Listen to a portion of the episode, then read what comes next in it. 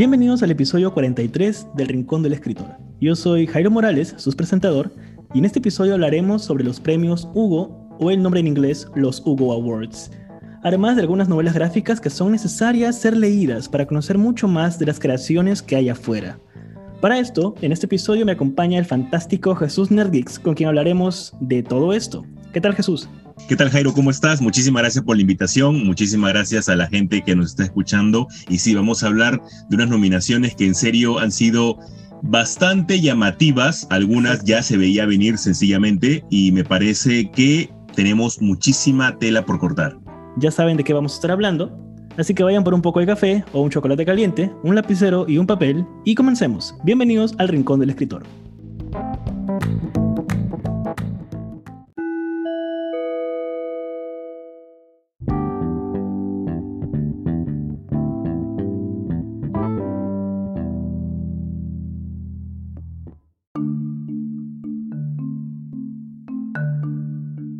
Comencemos entonces hablando sobre los Hugo Awards o los premios Hugo. Para los que no han escuchado nunca de estas premiaciones, en un resumen totalmente rápido, los Hugo Awards premian a la mejor obra de fantasía y ciencia ficción.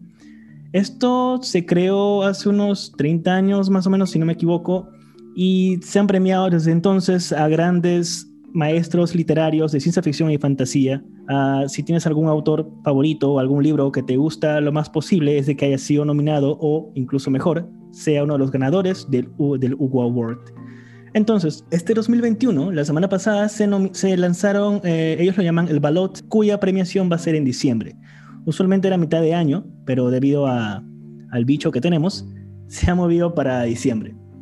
Entonces, la novedad de todo esto han sido de que se han mencionado unas nuevas categorías, dentro de ellas son videojuegos, de los cuales en algún momento lo hablaré en Instagram, pero hay una muy particular que me ha interesado bastante, es la razón por la cual invitamos a Jesús al episodio de hoy, que era novelas gráficas y cómics en general.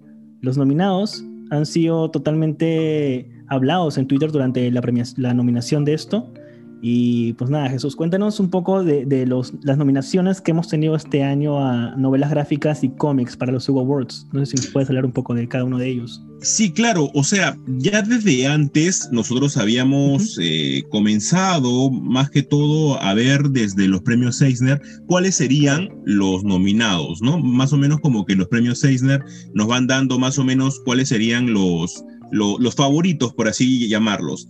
Eh, yo el año pasado, a finales del año 2020, yo saqué un video justo de los cómics que yo recomendaba, eh, los mejores que habían sido en ese año. Y me parece bastante bueno de que dos de ellos hayan sido nominados justo en la categoría que tú mencionas de novela gráfica o cómic. De por sí que den esta, esta distinción me parece algo bastante curioso porque siempre se ha dicho de que es al final lo mismo, es únicamente un modo fancy de decirle al cómic, pero que está bastante chévere que al menos lo puedan diferenciar. O sea, ya es patata potato, ¿no? Y lo que a mí me, me, gusta bastante es que haya estado eh, principalmente mi favorito de la lista, que es Invisible Kingdom. Invisible Kingdom es un cómic hermoso, en todo sentido. Eh, luego está Die de Kieron Gillen, uno de mis autores favoritos. Está Ghost Spider, dentro de, también de la categoría de superhéroes de Marvel. Está Monstrous, un cómic que también hablé. Once and Future, que tal vez es uno de los cómics que más estoy recomendando en las últimas semanas por mi Instagram. Y finalmente, el único que no he leído que es Parable of a Shower, que es una novela gráfica, también es una adaptación de una novela, que es el único que me falta. Genial. Y mencionando uno de los autores, tú mencionas a Kieron Gillen. Actualmente es un nombre que yo escuché en algún momento. De hecho, si bien es cierto, mi fuerte son más novelas, pero Kieron Gillen es un nombre que resuena muchísimo en la industria literaria. ¿Nos puedes contar un poco más de él y de las novelas por las cuales, bueno, o bueno, las novelas gráficas por las cuales ha sido nominado? Creo que fue Die, si no me equivoco. Die, claro, Die es la novela gráfica por el cual él ha estado, está nominado actualmente. Yo la puse como una mención honrosa, ni siquiera la puse netamente este, eh, como una ganadora, ni siquiera en mi top 5, y me parece bastante bueno. Eh, Kieron Gillen es bastante conocido por eh, su lado superheroico, que nosotros hemos conocido, por ejemplo, en Uncanny X-Men, él también ha estado ah, en Avengers versus, en Avengers versus X-Men, ha estado en Thor, también bastante en Iron Man. Entonces, ese lado es bastante bueno, pero tampoco es que haya sido rimbombante o como para que hacerlo ganador, ganador de premio. Un punto muy importante en él es su Young Avengers. Su Young Avengers sí fue bastante bueno y creo que cualquiera que siguiera inmiscuir ahora más en el universo cinematográfico de Marvel, que está dando como que ciertas pistas que quiera hacer unos Young Avengers, yo creo de que la etapa de Kieron Gillen es muy significativa. Pero dentro del lado, a mí no me gusta llamarle el lado independiente, por ejemplo, con Image Comic, él tiene Phonogram, que trata acerca de, a ver, es una historia de amor con aires de ciencia ficción, pero que cada capítulo tiene el nombre de una, de una canción del Britpop, lo ah, cual me encanta. Sí, yo como fanático de Blur, yo como fanático de, de, de Pulp, Esencialmente me parece espectacular. Y tal vez su más grande ganadora de los últimos años ha sido The Weeknd Plus The Divine, que trata acerca de eh, cómo los viejos dioses reencarnan en personas, obviamente elegidas, eh, actuales en la sociedad, ¿no? Y reencarnan, pero cual, cual sean unos, unas, este, unas celebridades, no es que estén ocultos ni nada, sino que, no sé, de repente Afrodita ha llegado y Afrodita se acaba de reencarnar. Listo, ya tenemos la nueva reencarnación de Afrodita. Y es reconocido por todo el mundo. Claro, y es reconocido por todo el mundo y es alabado por todo el mundo y obviamente va a traer bastante, bastantes problemas en la sociedad. a mí me gusta bastante.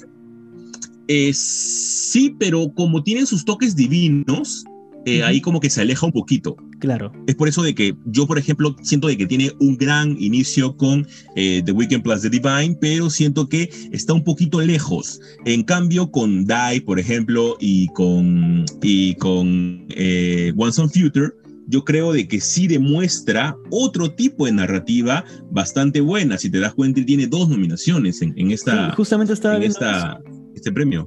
Claro, y, sobre todo a mí me llamó la atención, obviamente, cuando vi la lista, yo lo que hice luego fue buscar en Wikipedia sinopsis de cada una de las historias, porque obviamente hay muchas historias que realmente desconozco. Los nombres de los autores sí me resonaban algunos.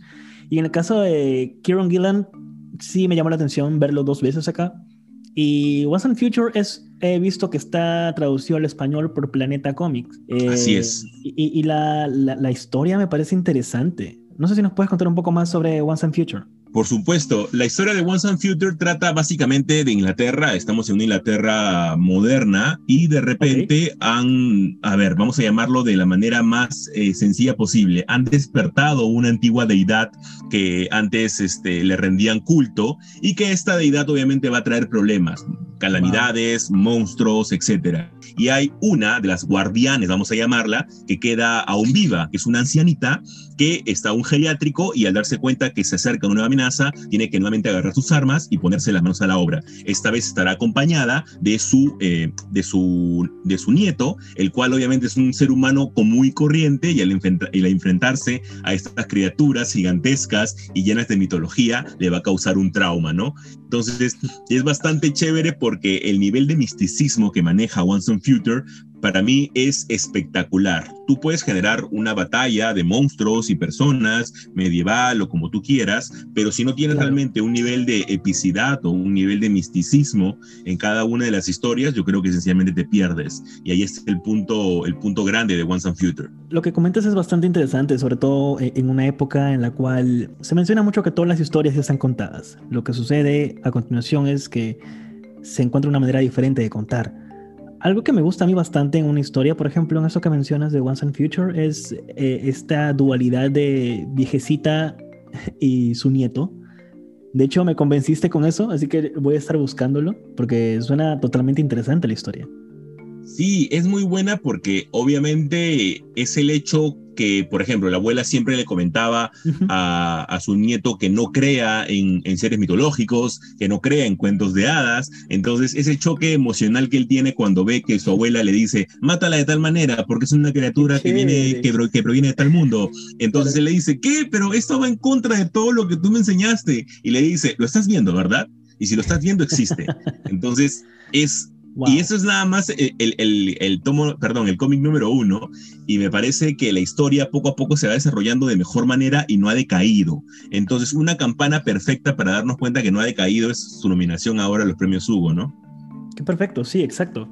E, es, es una historia que, te soy honesto, cuando la escuché me llamó la, me, me llamó la atención el título. Yo soy una de las personas que también funciona por títulos y por portadas. Entonces, Once and Future es un título que me ha fascinado. Y para los que están interesados en, este, en esta novela gráfica, la traducción al español, como les comenté hace un rato, viene por el lado de la editorial Planeta Comic y ha sido traducido por Ignacio Benz. Actualmente lo pueden conseguir, si me están escuchando desde España, lo pueden comprar por la web de planetadelibros.com, está a 17 euros. Acá en Perú, no sé en dónde lo podemos encontrar, quizás en comunitas, no lo sé. O tú tendrás algún lugar particular Jesús, en donde consigas tus cómics o los van a traer? Por medio de Planeta, eh, sí, Comunitas es tal vez la mejor opción. Claro. Y este episodio no está patrocinado por ninguno de ellos, por si acaso.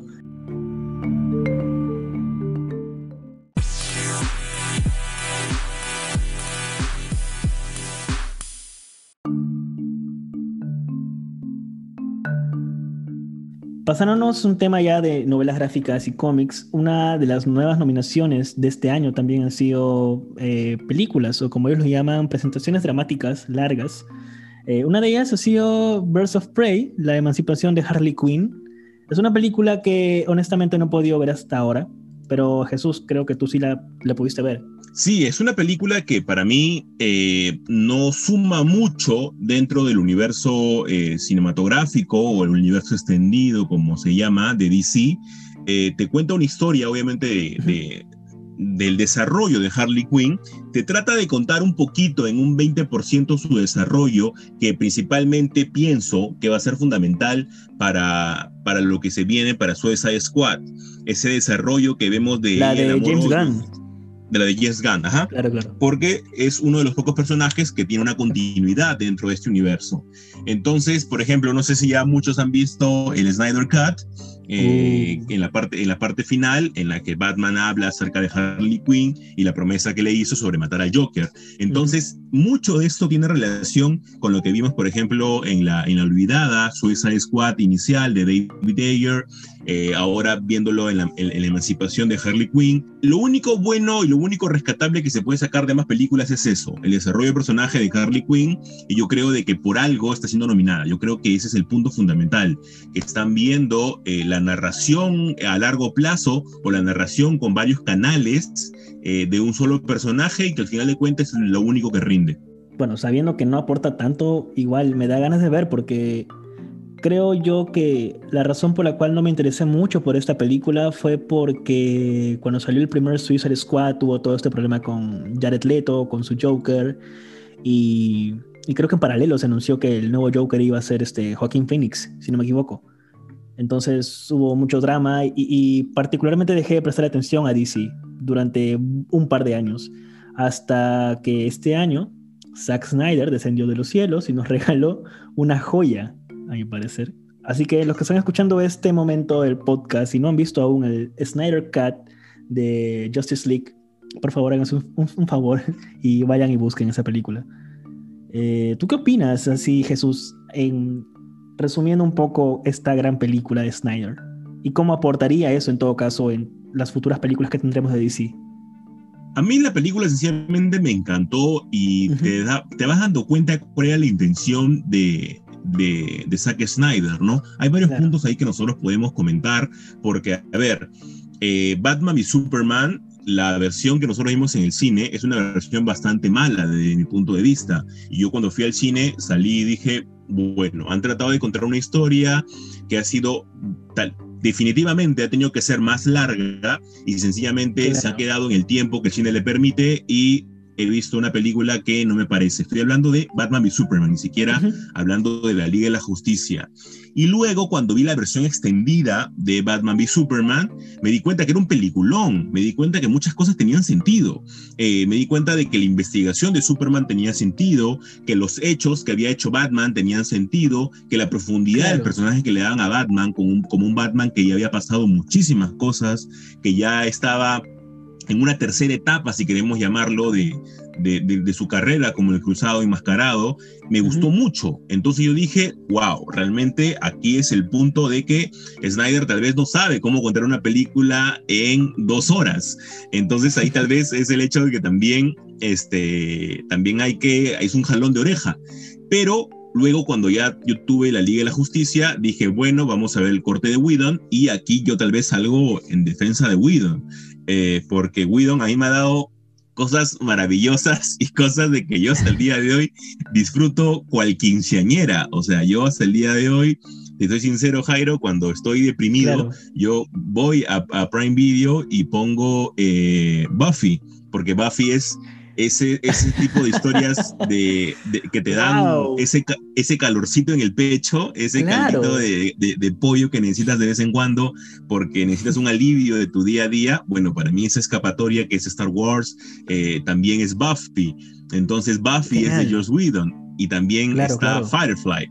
Firefly es una serie corta que la cancelaron y luego, la terminaron con una película este, Que, que, también me pareció a mí espectacular y también lo hace Josh Whedon. Como tú sabrás, yo soy fanaticazo de los X-Men y tal vez uno de los mejores runs que ha tenido los X-Men, es en Astonishing X-Men, lo escribe Josh Whedon.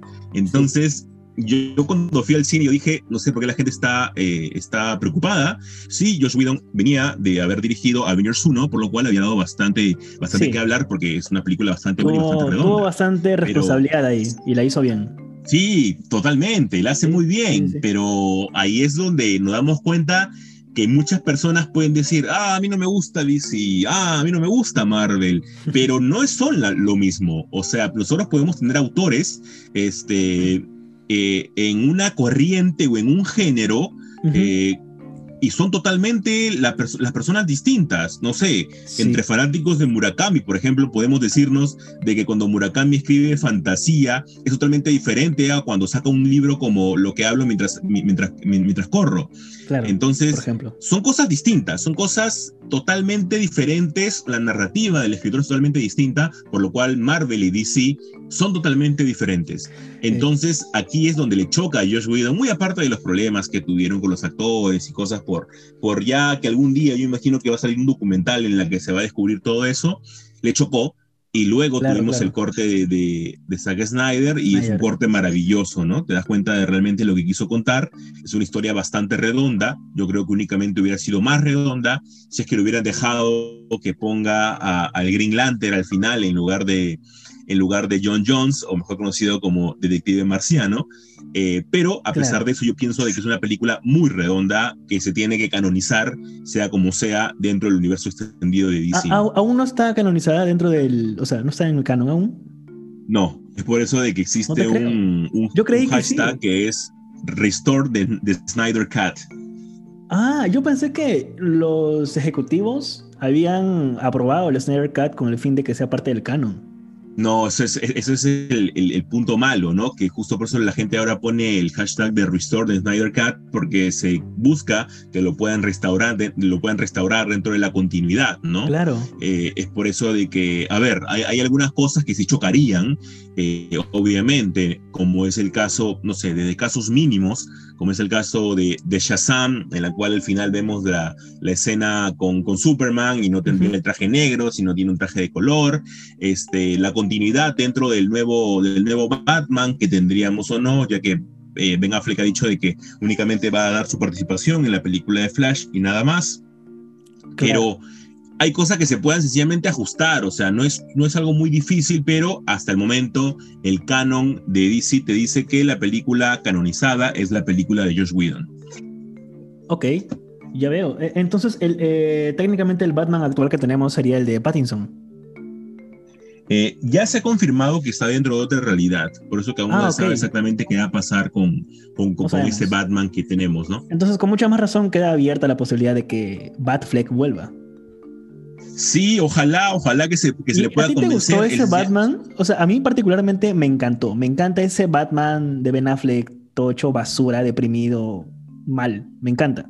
No sé, tú A mí me parece espectacular, me parece Exacto. espectacular, me parece, me parece grandioso, eh, me parece, me parece que realmente te da ese tono de Batman, como te digo yo, en una tercera etapa en la que está harto de muchas cosas, en la que sencillamente te puede decir, ¿sabes qué? Eh, no quiero seguir con esto, pero tengo que hacerlo y me encanta Claro. eso. Tal vez no sea un excelente Bruce Wayne, porque siempre tiene que evaluar el personaje con estas dos corrientes, ¿no? Uno con un Batman y otro con un Bruce Wayne. Para mí, por ejemplo, por más que la gente lo critique, eh, Christian Bale fue un excelente Bruce Wayne. Uf, Fue un, fue un sí. Bruce Wayne que, que- que para Sí, mí sí, me sí. pareció espectacular y para mí es por eso que es el, el- el- el segundo mejor Batman. Pero si voy al lado, al lado del, del Batman más, más redondo, que cumple más con las expectativas y que se puede prestar para varios tipos de universo, es el Batman de Ben Affleck.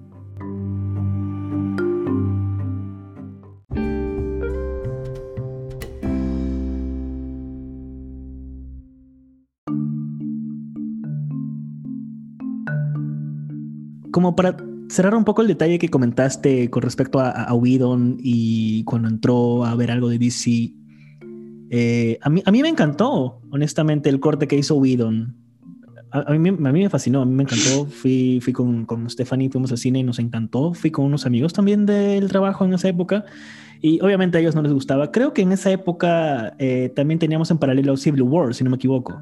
O había una Creo que- igual. Creo que sí, creo que sí, creo que Claro. sí a la parte, también había ot- otra película, Ujú. o sea, a ver, aquí también es a jugar un poco de abogado del diablo, ¿no? Porque Claro. muchas personas dicen, no, porque George Whedon lo hizo a propósito, porque este, no. él, él trabajaba para Marvel, pero a ver, eh, si nosotros ponemos, nos ponemos a pensar un poco con cabeza de, adulto, eh, uno nunca quiere hacer su chamba mal. O sea, eh, uno nunca dice, ah, esto, esto la voy a malograr.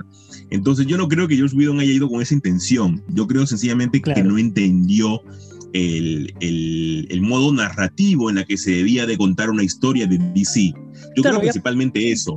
Y, y además, yo, yo creo que, no sé, tú, quizás tú sabes más de esto, ¿no? Pero a mí me da la impresión de que ya cuando Whedon entra, también se empiezan a meter ya los ejecutivos. Y, y todo el mundo sabe que cuando los ejecutivos se meten a producciones y a, y a ediciones de algo, ya la película pierde la, la creatividad que tenía inicialmente. ¿Fue así? Yo creo que sí, yo creo que sí por, por, por el hecho sencillo de que eh, tú no puedes interrumpir una narrativa eh, cuando las personas tenían sencillamente un, un modo de contar la historia. No sé, el ejemplo que se me viene ahorita porque está fresquito, porque se han cumplido 10 años de, desde el estreno, es Ga- Game of Thrones. En Game of Thrones... 10 años del primer episodio, claro. Claro, y a mí me parece espectacular ese ejemplo porque eh, con, con José Carlos, mi partner en. Super God Podcast, eh, justo mencionamos que la serie es grandiosa, pero ¿qué tanto daño te puede hacer un mal final? Y Sí, es que eh. George R.R. R. Martin, yo he leído los libros y su nivel de narrativa que él tiene es espectacular. El Es sujeto no es un. Stephen King que te puede detallar hasta que tiene la cochinada de la uña de- del cuidador del cementerio. O sea, no es así, pero el nivel de cómo te narra una batalla, el nivel que te, ra- que te narra una epicidad o sencillamente una conspiración que se hace detrás de la corona es espectacular. Y eso no es lo que, lo que los showrunners supieron traducir para la pantalla. Y es por eso que un nivel de narrativa y comprensión de narrativa es tan importante actualmente, bien sea en un cómic, bien sea en un libro, bien sea en una novela gráfica, bien sea en una serie o en una película. Tienes que entender la visión de las personas que, que empezó todo esto. Sí, por supuesto. De hecho, eh, eh, creo yo, para lo que escuchan y, están buscando escribir, es muy importante sacar aprendizajes de todo este detalle, porque no, no sé si estás enterado, pero eh, los productores de Game of Thrones, eh, Weiss y Benioff, si no me equivoco, es esta dupla. tengo entendido que Game of Thrones fue su primer gran proyecto.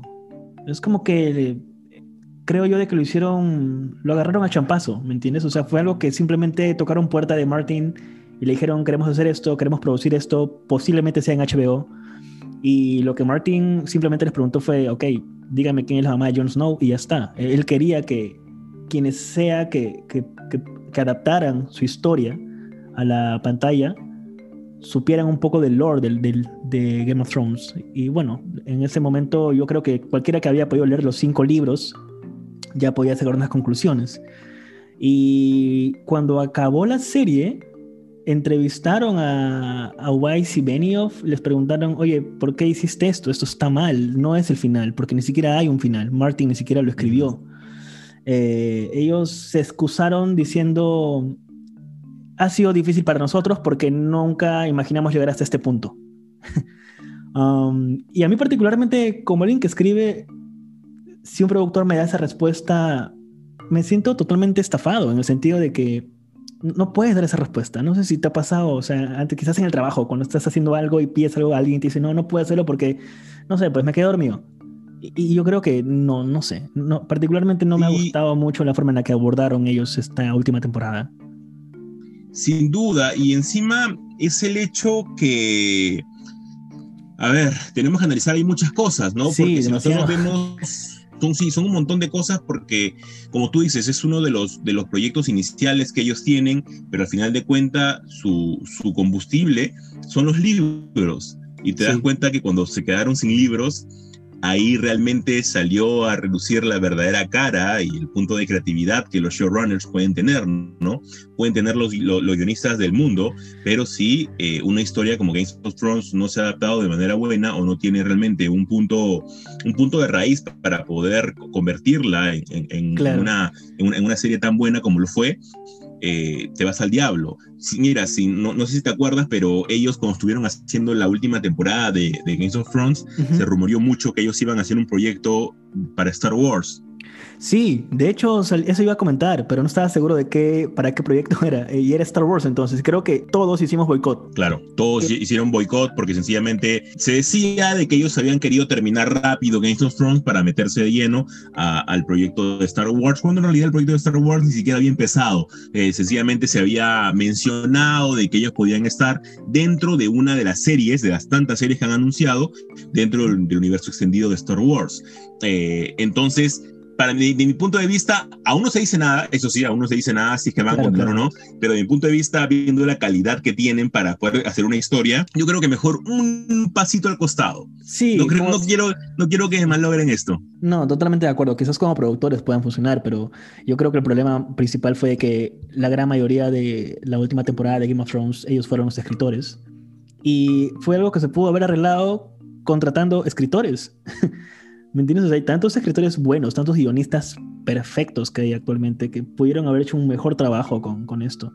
Y, y, a mí, hasta el momento, me sigue molestando muchísimo, y esto es la primera vez que lo comento así en vivo, em, la batalla de Winterfell. Creo que pasó una semana entera con promociones diciendo que era el mejor capítulo grabado, con muchos extras, muchas escenas, el más largo de toda la serie, y todo para que al final estuviese oscuro de noche y encima para que los Dothraki murieran de una manera tan estúpida. No si te acuerdas de ese episodio. Mira, e-, ese episodio yo lo, yo, lo vi con, con, con, mis amigos y la gran mayoría de, de, mis amigos, como, como estudiamos la carrera juntos, pero después nos especializamos en cosas distintas, varios son de audiovisuales. Es por eso que cuando vimos juntos, antes de, de, esta cochinada del, del COVID, eh, vimos juntos el capítulo, yo el capítulo lo di lo odié y dije, no veo nada, no entiendo nada, no me parece que es un buen, un buen recurso. Y mis amigos obviamente me decían, no, es que los directores han querido dar este tono justo para que las personas se puedan perder y puedan dar esa sensación, al igual que los actores que están en la oscuridad. Y ellos ya, no, no, wiflas, wiflas. O sea, yo como espectador quiero ver realmente, no quiero ver una experiencia. Por ejemplo, la batalla de los bastardos me dio ese nivel de ansiedad. El, cuando Jon Snow está rodeado de personas y se está ahogando, no estaban en la oscuridad, no, pero sentí ese nivel de, ansiedad al no poder respirar junto con Jon Snow. Yo creo que hay recursos que se pueden utilizar y recursos que son por las puras. Exacto, y, sobre todo creo yo, y ahorita me acuerdo hablando de esto, uh, días antes de este episodio, de, esta batalla de noche, se hablaba muchísimo, muchísimo, muchísimo de, de las batallas del Señor de los Anillos, sobre todo de las dos torres, en Los Abismos de Helm, si no me equivoco. Eh, creo que esa es la secuencia de batalla más larga que tenemos en el cine, de casi una hora, cuarenta y tantos minutos. Y, todo el mundo esperaba ver eso. Todo el mundo esperaba ver más o menos la obra que había hecho Peter Jackson o algo así, pero en Game of Thrones. Pero no. Claro. Hasta el momento, a mi parecer, ninguna escena supera aún nada de las guerras que hemos tenido de, Señor de los Anillos. Incluso, incluso sin ser tan, tan abusivo para comprarla con Señor de los Anillos, eh, la, batalla del Hobbit, sí, tal vez la, batalla del Hobbit y los cinco ejércitos eh, es tal vez también espectacular, ¿no? A, mí esa, batalla me, me, encantó. Yo en esa última del Hobbit, bueno, para empezar yo creo que la tercera película del Hobbit ya fue simplemente querían dinero, nada más. O sea, con dos películas sí, claro, suficiente. Sí, pero ya, bueno, la tercera película, wow, estaba llorando todo el tiempo. Eh, Hobbit es uno de los libros que a mí, yo lo leí cuando tenía 13, eh, 14 años. Eh, no sé si sabes, yo soy de Iquitos y, para los que nos escuchan y no son de Perú, Iquitos es básicamente una isla en medio del Amazonas, en Perú. Entonces, los viajes que se hacen allá son por lanchas, por barcos, y, y, uno de esos viajes, así que iba, yo iba con un libro del Hobbit. Y, fue el primer libro que leí rodeado de naturaleza, un libro que leí entre ríos y, peces y, aves. Entonces, tres días de viajes durante, por el Amazonas leyendo El Hobbit de adolescente te marca y, es algo que se queda en tu cabeza y es algo que para mí hasta la fecha es, es una historia totalmente increíble. Y sí, tres es caldito de gallina, es caldito de gallina para el tal alma. Tal cual, tal cual. Me encanta, me encanta esa expresión. Estamos un polo con eso, Jesús. Caldito de gallina. Sí, por favor, por favor, cuanto antes, cuanto antes, caldito de gallina para el alma. es genial, es tal cual eso. Eso es para mí el Hobbit y, y sí, wow, qué perfecto. Pero sí, tres películas son demasiados y Sí, la verdad, también las secuencias que ha tenido el Hobbit en cuanto a secuencias de guerra, sí son perfectas, son muy, muy buenas. Y yo creo que habiendo tenido eso como referente, Game of Thrones pudo haber sido mejor. Y, fue bueno. Durante, ¿qué? Seis temporadas, cinco temporadas, fue muy bueno. Muy bueno. Es espectacular, es, sencillamente espectacular. Es, por eso de que yo muchas veces me pongo a pensar ¿qué tanto daño se, se, hace un mal final, no? Porque, a ver, eh, muchas, muchas veces te pueden decir, no, más vale, más vale el recorrido que llegar a la meta. Y sí, es, es, muy cierto. Hay, hay muchísimas historias que son así, pero Games of Thrones es tal vez la excepción a la regla. Es tal vez no únicamente un mal final, sino es un mal desarrollo de toda esa última temporada. Sí, sí, es algo que se pudo evitar, pero bueno, espero que lo que nos están escuchando en estos momentos sepan qué no hacer. Si en algún momento les toca adaptar alguna historia increíble, desarrollen bien el final y si no creen ser capaces de escribirlo, no tengan miedo de pedir ayuda. Siempre hay muchísimos escritores que pueden hacer cosas geniales. Yo me acuerdo que durante la transmisión de la última temporada había esta escritora eh, norteamericana, Victoria Schwab, que tuiteaba en vivo las cosas que ella habría hecho entonces era algo muy increíble. Y bueno, eso quizás es un, spoiler, así que si no han visto Game of Thrones, lo siento, pero te lo comento a Jesús. Eh, la escena en donde ya están en King's Landing, el dragón se está bajando todo, todo el mundo está loco, eh, en donde Jamie se encuentra con Cersei y ya todo el castillo se está derrumbando encima de ellos. ¿Te acuerdas esa escena? Sí, claro, claro. Que, que, se trajo, que se trajo abajo también, muy aparte del techo, se trajo abajo todo el misticismo de, de la profecía. Exacto, todo el mundo esperaba ver eso y aparte todo el mundo quería que Cersei sufriera. Entonces, ¿por qué comentaba esta escena? Eh, esta, esta escritora que te comentó, Victoria Schwab, tuiteaba en vivo las cosas que habría hecho y una de las cosas que ella tuiteó, que, que se hizo tendencia inclusive, fue de que, em, sí, Jamie se encuentra con Cersei justo antes de que el castillo se derrumbe, pero en el abrazo, Jamie le clava una daga a Cersei para retirarse, quitarse la cara y al final era Arya, porque todo el mundo sabe, Arya estaba con el tema de los faceless. Entonces, e-, ese, ese twist habría sido totalmente increíble ver. Y, sí, sin duda. Sí, o sea, ojalá Martin algún día escriba. Bueno, la verdad es que no sé si ya llegué a escribirlo, te soy bien honesto, porque está como cosas.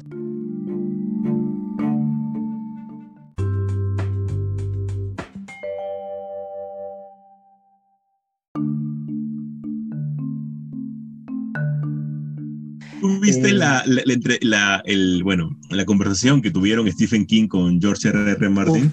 Vi, no vi, no vi toda la, no vi toda la charla, pero sí he visto lo que se ha hecho meme, la pregunta que le hace a Martin. Que cómo escribe tan, tan rápido.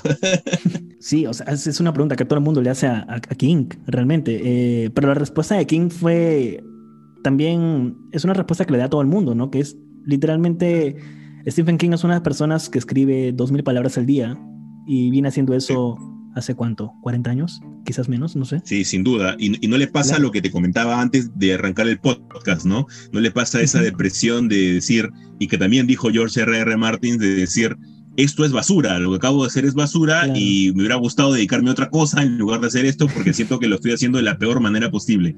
Yo creo que Stephen King no tiene estos días. Y si los tiene, los aborda de una manera en donde sabe que tiene que escribir, no le queda de otra. De hecho, hay un libro eh, de Stephen King que yo creo es muy bueno para todo aquel que desea escribir, incluso para cualquier fan de Stephen King, porque habla mucho de su biografía, sin duda. que es mientras, escribo, es un librazo.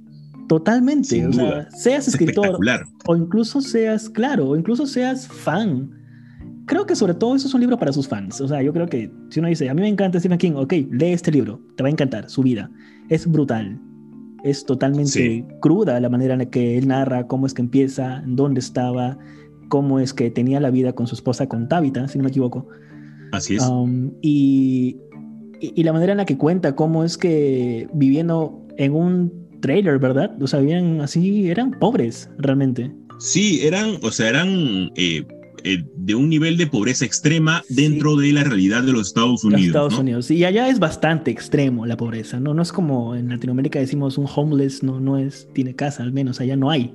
Es mucho más difícil. Claro, claro. O sea, este, está, él, él, era, él, era, profesor, consiguió un trabajo de profesor, obviamente un trabajo de profesor muy mal pagado, y únicamente sobrevivían basado en eso, ¿no?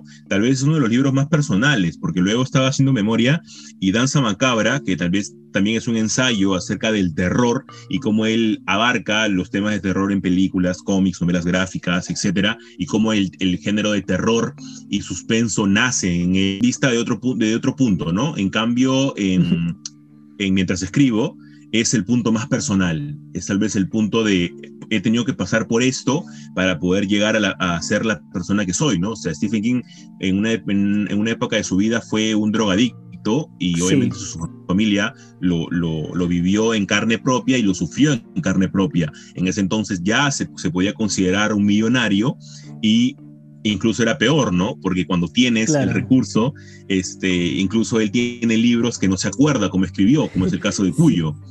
Ah, ¿puede ser que escribió y no se acuerda? Sí. Qué bestia, es un libro bien, bien denso. Es un libro muy denso, tan denso que ni siquiera pudieron adaptar el final porque el final es súper eh, trágico, el final es súper triste. no quiero hacer ningún tipo de spoiler, pero para los que han leído el libro eh, lo entenderán, pero ni siquiera la película pudo adaptar eso porque Stephen King en ese entonces era una máquina, obviamente con un combustible inadecuado, pero eh, era así. Era así, entonces me encanta ese tipo de, de, vivencias que te puede dar, ¿no? Le da otro tipo de, significado. Hace poco una persona me escribió justo y me dijo, Jesús, estoy leyendo La Larga Marcha Uh. Y el final no me gustó mucho por tal motivo. Y yo le dije, ya, tienes que entender el background de la historia. En, ah, él cuando estaba escribiendo La Larga Marcha, su, su, su mamá acababa de morir este, nada más unos meses antes. Entonces el libro fue el libro que él escribió después de la muerte de su madre. Es por eso que el significado del final cambia tanto. Y a esa persona justo me dijo, totalmente de acuerdo, ahora tiene un sentido totalmente distinto. Entonces es también ver un poquito eso, ¿no? Sí, son las cosas que creo yo, eh, ya un lector va mucho más allá, ¿no? O sea, uno puede disfrutar de una lectura de un, libro, pero conforme va investigando un poco más respecto de cómo se creó tal, tal historia, pues es algo totalmente interesante. Incluso mientras escribo este libro de King, es especial porque es el libro que él escribe luego de, de este accidente en donde casi muere. Y, justamente la manera en la que él narra cómo es que vuelve a empezar a escribir, porque tras el accidente él creo que se queda sin escribir medio año, no, no estoy seguro, pero se queda un muy buen tiempo sin escribir. Y, en este libro él cuenta cómo volvió a empezar desde cero, aprendió a escribir desde cero, en el sentido de aprender a contar historias, aprender a describir nuevamente. Creo que los que han dejado de escribir un tiempo saben a qué me refiero. Entonces, Imagínate, nos quedábamos sin la Torre Oscura. ¿Te imaginas? ¿Cuándo anunció King que la Torre Oscura era, conformaba todos sus libros. hace unos o sea, años. ¿O siempre se supo? Con el, con el primer libro, el primer libro él lo anuncia con eh, La hierba del diablo, así se llamaba el libro uno de la Torre Oscura, ¿no? Y luego cambia el libro, al, perdón, al título de El Pistolero. Eh, entonces, cuando él recién hace eso, pasa como que un libro este, normal, vamos a llamarlo así, porque es tal vez el peor inicio que puede tener una saga. Es un libro bastante denso, es un libro que te puede llegar hasta aburrir, es por eso que es un filtro. No lo he leído. Arrancas, no he leído. ¿Aún no lo lees? No lo he leído, pero sé muy bien, o sea, yo me acuerdo que vi la entrevista de King en donde él anunciaba que la lo que significaba la Torre Oscura para sus demás libros, y a eso me refería con algo. Sí, o sea, es que Recién en el 87, si no me equivoco, eh, cuando él anuncia la llegada de los tres, que es el segundo libro de la Torre Oscura, ya ahí más o menos te comienza a dar este, mayores, este, mayores rangos de lo que era el camino del pistolero, ¿no? Como te digo, el, es, es, como, es como decirte de que te hacen pasar una prueba muy fea para después decirte, listo, ahora que has pasado esta prueba, te pongo un camino lleno de rosas. Y eso es básicamente el pistolero número uno. El pistolero, la Torre Oscura número uno, es un libro para mí bastante denso, eh, que no te pone muchas cosas servibles para, para, para, la trama, pero llegas a la llegada de los tres y es espectacular, ¿no? Um, hay, hay, muchísimos libros de King, honestamente, y si nos estás escuchando y no has leído muchos libros de Stephen King y estás preguntándote por dónde empezar nuevamente, te recomiendo que visites el canal de Jesús, en donde tiene muchísimos videos. De hecho, el otro día estaba viendo otros videos, Jesús, de creo que 2015, 2016, no sé. En de Jesús con bigote. Exacto, exacto. Estamos diferentes todos. Como que también el otro día vi una foto mía del 2015 a una del 2021, ya en medio de la pandemia, todo es complicado. El tiempo pasa y se nota. Pero sí, se nota. Y, YouTube te lo, te lo echa a la cara. No, pero me encanta muchísimo el contenido que tú haces realmente. Eh, lo que comentaba. Muchas gracias. Eh, si están buscando contenido sobre Stephen King y más o menos una ruta de por dónde empezar con sus libros, porque son muchísimos, pueden ir al canal de Jesús en NerdKicks y ver los videos que tiene. Tiene muchísimos videos. ¿Cuántos videos tienes en la semana? ¿Uno o dos? Eh, a la semana trato, trato de sacar eh, un, un, video a la semana. Este, yo admiro mucho, eh, o sea, lo que te comentaba antes de arrancar el podcast es muy cierto porque yo admiro mucho a las personas que tienen un trabajo regular, por así llamarlo, y también se dan el tiempo de generar contenido, porque sencillamente a veces no te da el, el el, tiempo para poder hacerlo, ¿no? Pero sí trato de, de, tener al menos un video a la semana. Este, este video de la semana justo que voy a sacar entre el sábado y el domingo, creo, va a tratar acerca de, de la trilogía de Bill Hodge y cómo se ha uh, ampliado este universo de Stephen King, ¿no? Junto con El Visitante y La Sangre Manda. La sangre manda es el último libro de cuentos de King. Así es, son cuatro relatos, lo cual a mí cuando me dijeron que eran cuatro relatos me entusiasmó muchísimo porque tenemos muchos libros de cuatro relatos de Stephen King que sencillamente son canelita pura.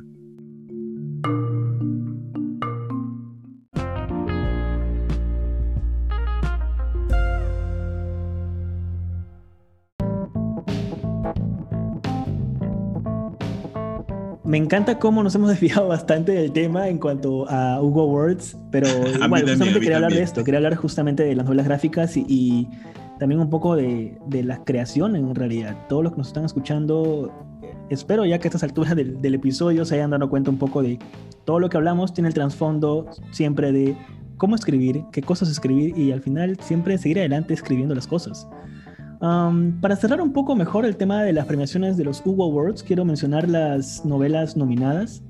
Eh, como bueno, las nominadas a mejor novela de los Hugo Awards son ah, Black Sun de Rebecca Ronhorst, La ciudad que nos unió de N.K. Jemisin, Harrow la novena de Tamsin Muir, Network Effect de Martha Wells, Piranesi de Susana Clark y Relentless Moon de Mary Robinette Cowell. Esas son las nominaciones de a mejor novela. Me encanta muchísimo porque todas son mujeres. Eh, desde hace ya un par de años, los Hugo Awards están siendo dominados por la literatura escrita por mujeres y a mi parecer son muy, muy buenas. De hecho, hay una escritora muy buena que se llama Neddy Okorafor que trabaja de la mano con George R. Martin, por si acaso, Jesús, y sacó hace poco un cómic de Black Panther o Shuri, si no me equivoco, claro, Shuri.